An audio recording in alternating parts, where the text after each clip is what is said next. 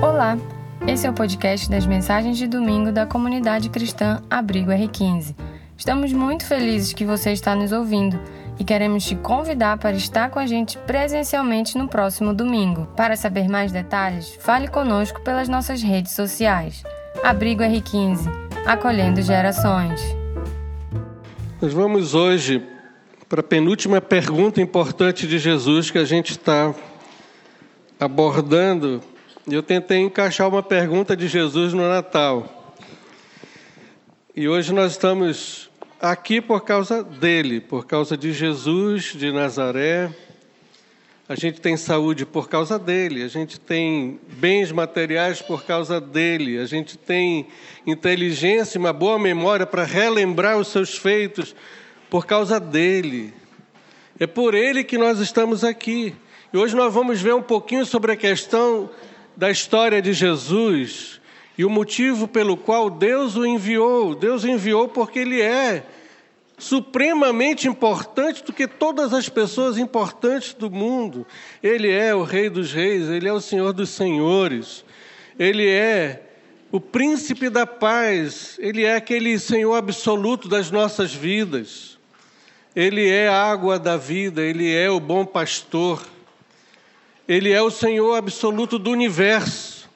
Ele é aquele que está sentado no trono e rege todas as coisas de acordo com a sua vontade, o seu propósito, que não pode ser abalado. Ele é a única porta que nos importa ter qualquer tipo de atenção, porque Ele é a porta, Ele é o pastor das ovelhas. É por causa dele que nós estamos aqui. Gente, é bom a gente comer um bacalhau, é bom a gente comer um panetone da Cacau Show. Olha, fiz propaganda. É bom o que mais no Natal, né? Árvore, é tão lindo. Mas a gente não pode prescindir do fato de que Natal é Deus enviando Jesus. E Ele é o centro da história, Ele é o mais importante. Ele é absolutamente o Rei absoluto sobre todas as coisas. E a gente vai, nessa manhã, ver um pouquinho da história. E a pergunta dessa manhã é: quando Jesus está já numa situação já próxima do Calvário, entre os seus discípulos, já ali, depois da ceia, no Getsemane, ele fala o seguinte: Agora está angustiada a minha alma. E que direi? Pai, salva-me dessa hora? Mas precisamente com este propósito vim para esta hora. Jesus está prestes a cumprir a sua missão redentora. E aqui, e isso é uma coisa importante que a gente adora a Deus, porque Jesus não é como um Deus do Olimpo, como um Zeus distante que brinca com as suas criaturas. Ele é um Deus, conforme a gente cantou e orou, um Deus presente. E aqui a gente pode ver a fusão das duas naturezas de Jesus. Diante dos olhos de Jesus se descortina uma encruzilhada. Que caminho eu vou seguir? Um caminho mais confortável. Eu não preciso ir para a cruz. Esse, essa opção traria um alívio imediato para Jesus, um conforto interior e o distanciamento da senda do Calvário, da Via Cruz com toda dor física, angústia da alma, sentimento de alienação de Deus, solidão cósmica e esmagamento indescritível que essa cena da cruz do Calvário representa. E a gente vai ver alguns estágios sobre essa questão. Primeiro, angústia. Jesus está falando ali para os seus discípulos, abrindo o coração. Ele também não é desses pastores ou desses líderes que não revelam fraquezas, não é? Tem igrejas e tem segmentos que não, não se pode falar de insucesso, de, de frustração, de qualquer tipo de fraqueza. Não. O nosso pastor, o nosso Senhor, o nosso Salvador, ele vai revelar fraqueza. Isso não nos identifica com a gente? Ele fala: a minha alma está angustiada. E aí a gente tem esse momento crucial nesse aspecto desse processo até ele decidir realmente ir para a cruz do Calvário morrer por nós. Agora a minha alma está angustiada. A alma, amados, é o nosso ser interior. No Antigo Testamento é nefesh nefesh, sopro de vida. No Novo Testamento é pneuma, que é respiração, fôlego de vida, força vital, a sede das afeições, dos sentimentos, das emoções e do intelecto, o ser interior.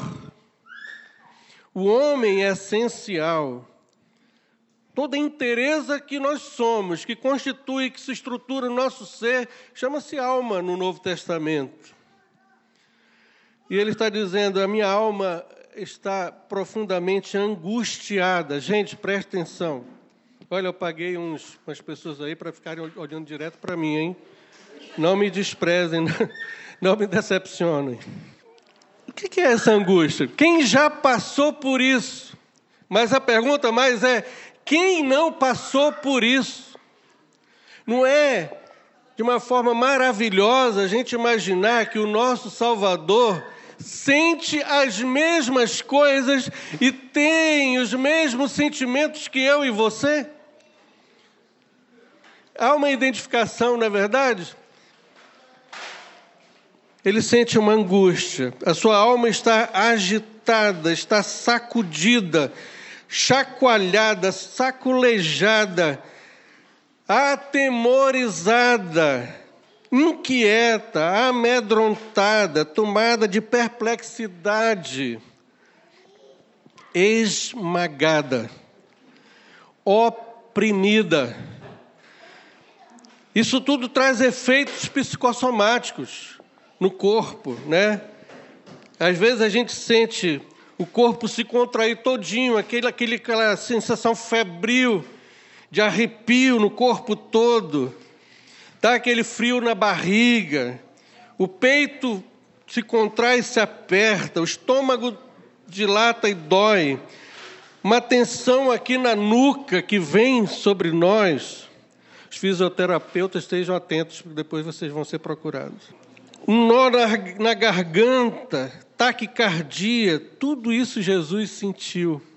Talvez você não abra o seu coração para alguém, para o seu marido, para sua esposa. Talvez para o seu terapeuta, para o seu psicólogo. Talvez para o seu pastor. Ah, mas que angústia, que buraco é esse, que vazio, que é difícil aguentar a dor da solidão, do desprezo. A gente vê isso nas redes, a gente vê isso nos consultórios de psicologia que será que Jesus teve? Os psicólogos aí podem dar uma sugestão, né? Socorro e etc. Aí.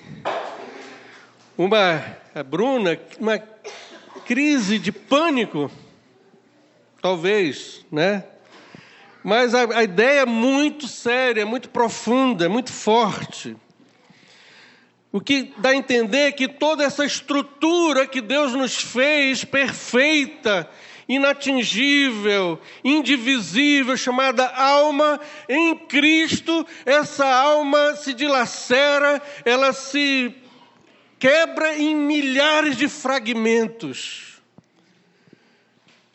E ele se revela aí como o médico dos médicos que se feriu.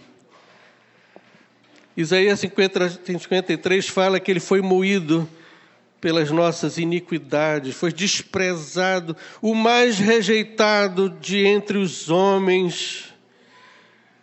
Aquele que Bá fala, não é? Sobre a Jesus, a alegria dos homens. Outro cântico, mais do que milhares, é Cristo, meu bom mestre. O autor de Cantares fala que ele é o mais desejado entre os dez mil.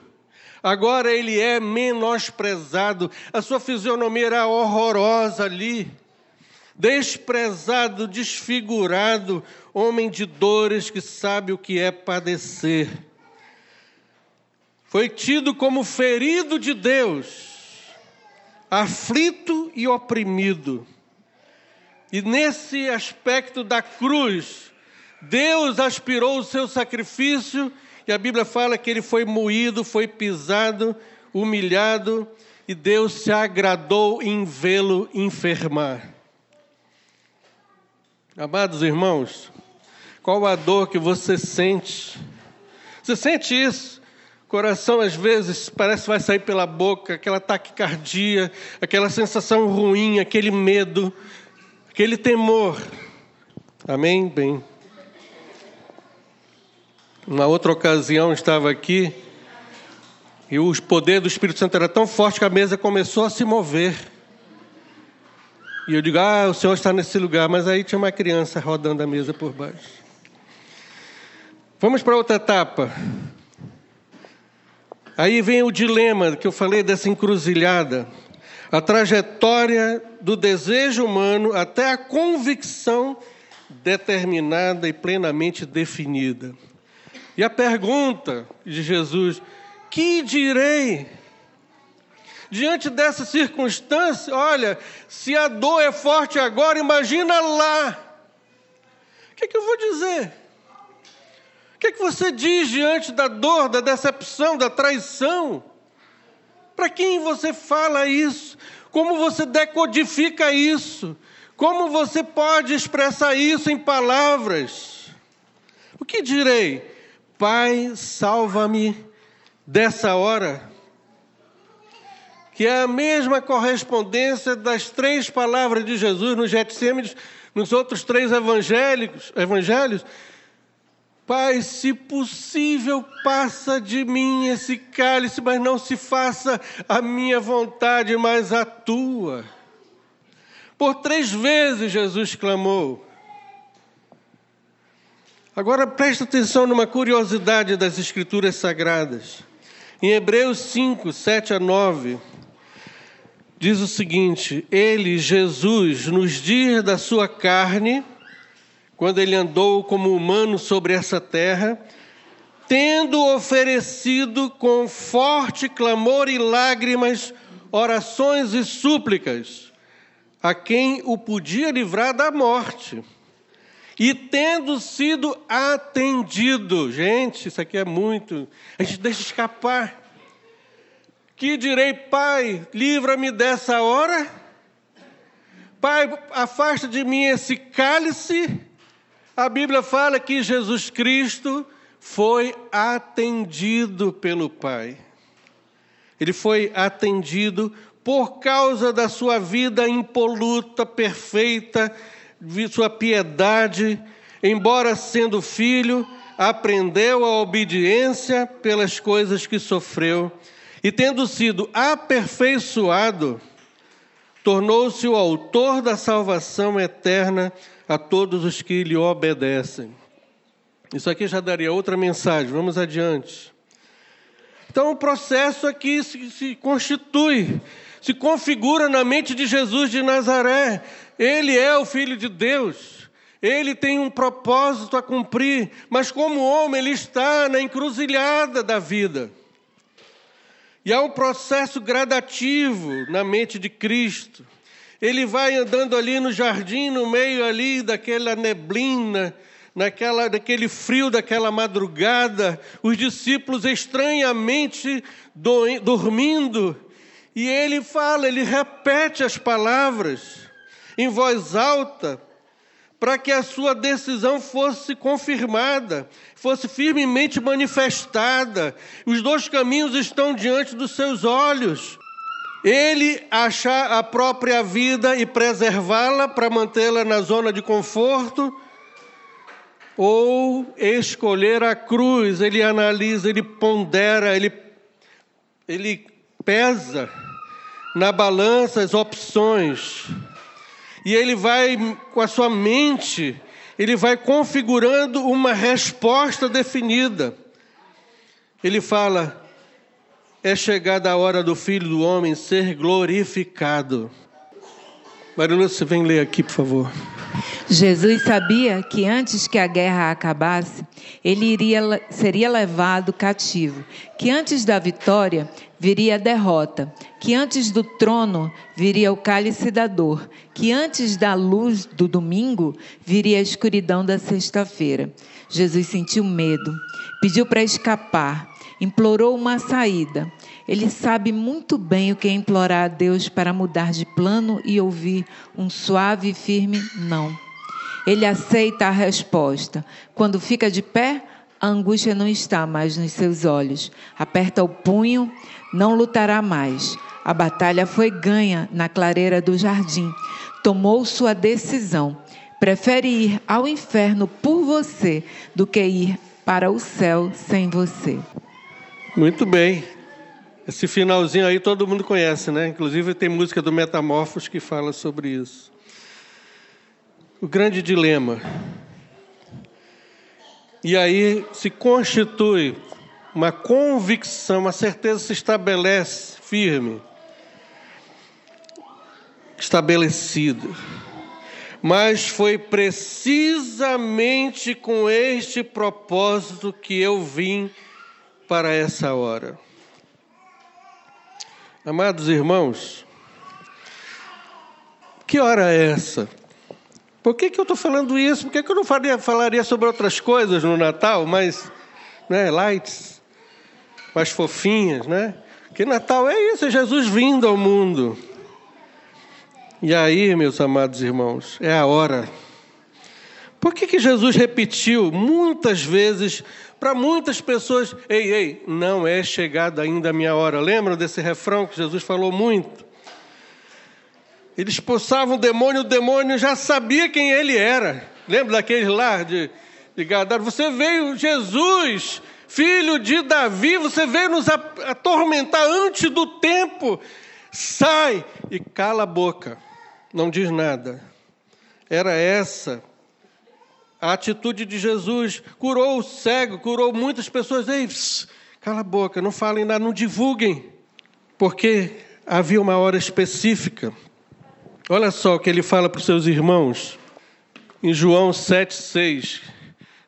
Já é também no mesmo contexto, um pouquinho antes, a festa do tabernáculos é a última festa de sete dias. E aí, Jesus fala que não iria para Jerusalém, ele está lá na Galiléia, os irmãos dele falam: Não, vai para Jerusalém, porque lá você vai ter público, você vai ter ibope, os teus milagres vão ser feitos, você vai ficar famoso. Ele falou isso para os discípulos, para os irmãos dele. O meu tempo, o meu kairos, ainda não chegou. Mas para vocês, qualquer cronos é oportuno. O que, que Jesus quis dizer com isso? Que ele estava, o relógio dele tinha um ponteiro, ele tinha um objetivo certo. Nós todos aqui temos nossos afazeres. Vocês têm o tempo de vocês a favor de vocês. Vocês têm tempo para tudo. Eu não. O meu tempo ele é restrito. Meu tempo é determinado por Deus. Porque essa é a hora, é o tempo da convergência histórica temporal onde se cumpre o propósito que foi predeterminado pelo Pai. O tempo de cumprir o plano eterno de redenção do homem perdido. Então, até lá, até essa hora X, quando o ponteiro bater na hora nona, o Márcio não está aí, né? Tá, foi ter nenê. Nenê já nasceu, como é o nome dela? Isabela, né? Então, Márcia lá na maternidade com a, com a Lânia. Mas ele tinha uma banda chamada porque era a hora que Jesus expirou. Jesus na cruz, lá, depois de toda aquela uma madrugada inteira, o dia inteiro, agora três horas da tarde, o ponteiro de Deus cravou. Jesus brada, está consumado. E ali imediatamente ele entrega o seu espírito. Amados irmãos, esse é o tempo. Jesus já nasceu, alguém, a Marta já falou aqui, né, que Jesus já nasceu morto. Jesus foi a Bíblia fala em Hebreus que, que a, a redenção foi feita antes da fundação do mundo. O cordeiro foi imolado antes da fundação do mundo. Olha, lá em Gênesis, depois que o homem e a mulher pecam, há uma profecia que o, descendente da mulher iria esmagar a cabeça da serpente, mas essa iria ferir-lhe o calcanhar. Ferir o calcanhar significa a morte dele na cruz. Logo no iníciozinho do ministério de Jesus, João a Batista aponta para Jesus descendo a ribanceira do Jordão para ser batizado, e ele fala: Eis o Cordeiro de Deus que tira o pecado do mundo. O que significa isso? Só não entendeu quem não quis. Porque ele é cordeiro, irmãos. Cordeiro, ele era sacrificado. O seu pescoço era cortado, seu sangue era derramado em sacrifício. Aponta que havia um holocausto pela frente, um sacrifício. Todavia o Senhor agradou moê-lo. A hora nona, a hora que Jesus entrega a si mesmo por todos nós na cruz. Agora, amados irmãos, Natal sem prática não tem coerência nenhuma. Quais são as nossas preocupações? Quais são os nossos temas? Qual é o teor das nossas conversas? Né? A gente, ah, Jesus, é o bebezinho lá da manjedoura, né? A gente não tem muita noção do que seja isso. Por que, que Jesus veio? Né? Então, quando a gente entende todo esse processo, esse estágio da vida de Jesus, é para nos confrontar, para vivermos uma vida que agrade a Deus. Por isso que o autor de Hebreus fala: como escaparemos nós se negligenciarmos tão grande salvação? Ou seja, a gente deve fazer esse link entre o que Jesus fez, entre o propósito para o qual ele veio e a nossa própria vida prática. 1 Pedro 3 fala: sede todos de igual ânimo, compadecidos, fraternalmente amigos misericordiosos, humildes, não pagando mal por mal. Ah, pastor, na internet, nas redes eu faço exatamente isso. Será? Antes, bendizendo, abençoando, elogiando, com linguagem inteligente, polida e elegante. Esse é o sentido do original. Pois quem quer amar a vida e quer ver dias felizes, vamos ler juntos? Eita, que esse item de Natal é uma bênção, hein? Refreie a sua língua do mal e evite que os seus lábios falem maliciosamente. Aparte-se do mal, pratique o que é bom, busque o que? Impense por alcançá-la. Amados irmãos, qual é o nosso comportamento diante de tudo isso? Essa senhora aí falou: mãos que servem são mais santas que lábios que oram. A prática é muito mais importante para quem está ouvindo Madre Teresa de Calcutá, não é isso, Lena? Então a intervenção no Natal é quando o mundo é invadido pela paz de Cristo. Né? E a gente, Jesus mesmo falou: Deixe-vos a paz, a minha paz vos dou, não vos la dou como o mundo dá. Não se turbe o vosso coração, nem se atemorize.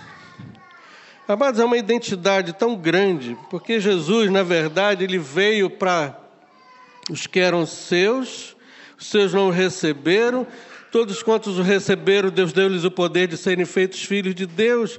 Mas olha só, aquele que é o Senhor do cosmos, ele se esvazia, como Paulo fala, e entra na história. E a gente vê todos esses estágios. E há um estágio que a gente não viu, é a identificação. Porque ele veio para mim e para você. Jesus veio para estar perto de pecadores. Há um texto que Paulo fala que crê que a graça de Deus se manifesta que Cristo veio ao mundo salvar os pecadores, dos quais eu sou o principal, Paulo fala. Ah, mas isso daí é porque ele era novo convertido. Isso aí não sei, sei não, né? Sabe quanto tempo Paulo tinha de fé quando ele falou que ele era um dos principais pecadores? 30 anos de vida cristã. E ele ainda dizia: dos quais eu sou o principal. Ah, mas eu já tenho 20 anos de experiência cristã, eu já sou membro de igreja, sou contribuinte, né? Ah, eu sei uma carrada de versículo, pastor. O que, é que adianta se você não tem essa experiência? De se entender que sem Cristo você é uma pessoa podre. Todo mundo aqui. Todos nós, nossos desígnios são horríveis. Jesus falou: olha, do dentro do coração é que sai toda podridão, que sai todo adultério, que sai toda loucura, blasfêmia e todo tipo de pecado vem de dentro do coração. Jesus veio para a gente como eu e você, pecadores. Ele disse: os sãos, os que se acham santarrões, intocáveis, esses aí não precisam de médico. Eu vim para os doentes. Eu vim para esse tipo de gente, gente necessitada de médico. Ele veio para os defeituosos, como eu e você. Então Jesus vem morar em nós. Olha só esse, esse estágio da, da vinda de Cristo. Respondeu-lhe Jesus: Se alguém me ama, guardará a minha palavra, e o meu Pai o amará, e viremos, viremos para Ele, e faremos nele o que? Morada. Olha só. Então, como é que a gente pode viver uma vida incoerente? Gente, presta atenção, porque eu estou cansado disso. Estou cansado de mim mesmo, porque eu vejo e leio a Bíblia todos os dias e quão distante eu estou do padrão que Deus tem para a minha vida. E eu me humilho, eu me envergonho. Me envergonho dos meus achaques de violência, de ira, você se sente assim necessitado? Olha, Natal é isso, gente, é ser invadido pelo Senhor da glória que se manifestou em misericórdia e nos compreende como somos, aonde nós estamos. Amados irmãos, já vamos já já terminar. E aí vem aqui, domingo que vem nós vamos fazer a última pergunta e vamos jogar aqui umas ideias de projeto para 2020, aquela coisa que a gente sempre faz. Mas hoje é, é tempo de reflexão também. De refletir que tipo de vida cristã, eu não falo nem cristianismo, porque cristianismo é uma deturpação da vida cristã, daquilo que Jesus falou e ensinou. Muita coisa de cristianismo é fruto de Constantino de distorções e muitas coisas erradas. Por isso que aqui a gente prega o seguinte: nós somos de Cristo. Nosso compromisso é com Jesus. Ora, amados irmãos, por isso que tem que haver uma intervenção de paz por basta de tanta briga, de tanta guerrilha, de tanto, tanto cabo de guerra, de tantas ofensas, de tantos chavecos, de tantas piadas indecentes, incoerentes sem sentido que a gente fica lançando esses mísseis para cima e para baixo aí. Um tempo de paz, porque Jesus veio para isso. Deus é o Deus da paz. Você, você é seguidor de Cristo, amém? Amém? Não é que pegadinha, não. Quem é seguidor de Cristo aqui? Amém? Então você tem que ser da paz, meu irmão e minha irmã. Jesus é o príncipe da a obra de redenção da cruz é visando a paz entre Deus santo e o homem pecador. Justificados, pois, mediante a fé, temos paz com Deus. Ah, meus amados irmãos, vamos aprender. João 13, 33. Estas coisas vos tenho dito para que tenhais paz em mim. Por isso que a gente viu aquele texto: Deixo-vos a minha paz. A minha paz não é a paz do mundo, é a paz de Cristo. Tenhas paz em mim. E aí nós somos chamados à paz. Mateus 5, bem-aventurados. Hã? Bem-aventurado o quê? Vocês estão com sono, estão dormindo, estão esperando a comida? Bem-aventurado o quê? Ainda está fraco, gente. Vocês são os fortes, gente vigorosa, jovens, cheios de força. Deus nos veio, somos justificados, e a Bíblia fala que somos pacificadores. Agora eu esqueci a pergunta, qual era?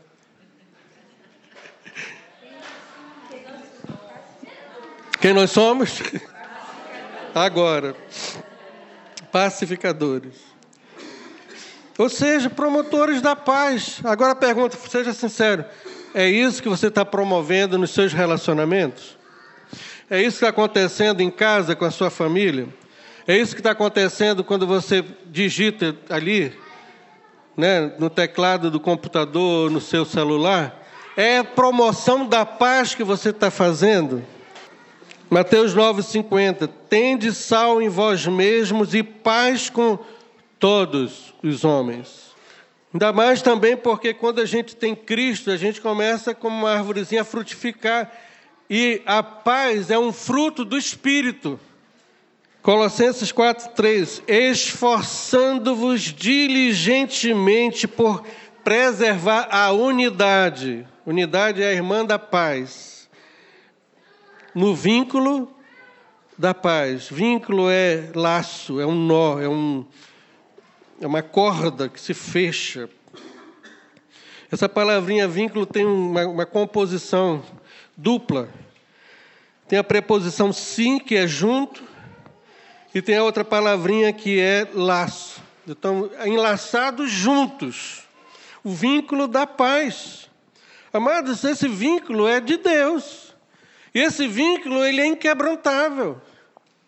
Ele não pode ser quebrado com querelas, com ideologias, com posicionamentos políticos partidários, de defender expoentes da política. Ah, esse aqui é. Gente, há muito mais coisa importante para se fazer no Evangelho.